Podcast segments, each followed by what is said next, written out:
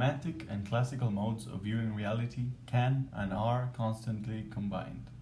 Good morning, I'm Jorge Zurek, and today we will dive into the topic of reality and the different modes of perceiving it. In the book Zen and the Art of Motorcycle Maintenance, the narrator describes two modes of interpreting reality, to which different types of people identify with. He establishes in the sixth chapter of the book that people are divided into these two perspectives the romantic and the classic. Romantic understanding is explained as one that focuses on the immediate appearance of things, on imagination, creativity, and feelings rather than facts. The narrator makes an emphasis on art as opposed to science, being very romantic. On the other hand, classic understanding focuses, according to the narrator, on the underlying form or function of things, on reason, science, facts, and pragmatism. Beauty, as stated in the book, is not monopolized by one or the other, but rather is expressed differently.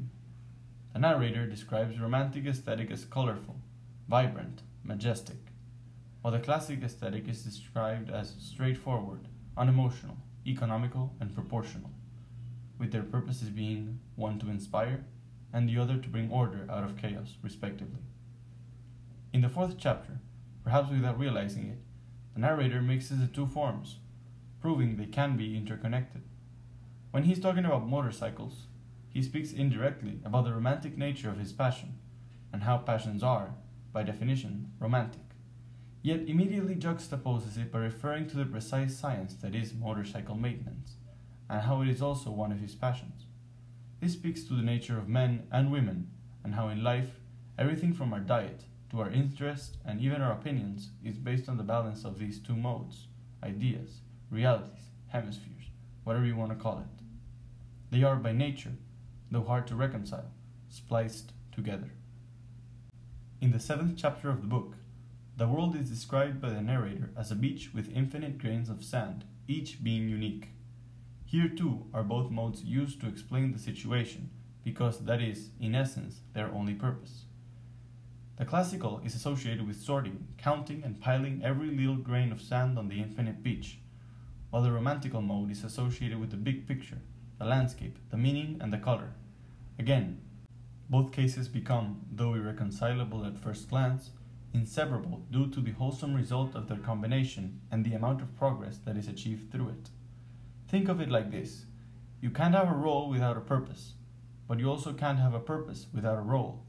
You need both in order to really make anything, otherwise, you end up with nothing. In other parts of the book, this same message is alluded to what man is versus what man does in chapter 2.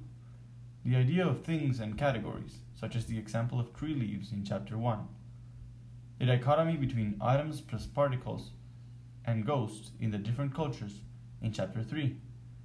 And the feeling of something bigger than the narrator in chapter 5. When compared to personal affairs, it is evident that in our day to day life, we experience plenty situations where reason and emotion, science and art, the right and the left hemispheres are combined to form something beautiful in the eyes of the romantic self, and pragmatic and logical in the eyes of the classical self.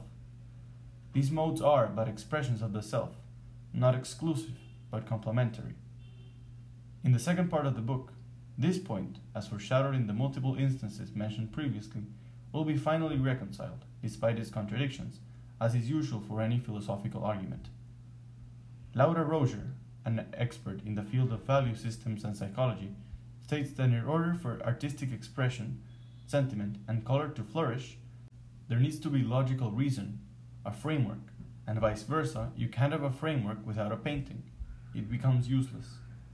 This idea of chaos and order, the yin and the yang, the how versus the should of things, that have intertwined to give fruit to the most incredible achievements in the human civilization. We choose to go to the moon in this decade and do the other things, not because they are easy, but because they are hard. From a purely classical perspective, it is irrational to have sent a man to the moon. To do what exactly? To reach a greater meaning of human achievement, of course, demonstrating in it a romantical understanding. And conversely, from a purely romantical perspective, it would have been impossible to do so if not for the scientific advancements of the time.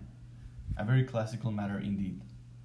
This combination of the two modes has been and will continue to be the only true method for human progress, and is at the root of our nature. It isn't only a fact of life, but it is necessary for our integral understanding of the world we live in.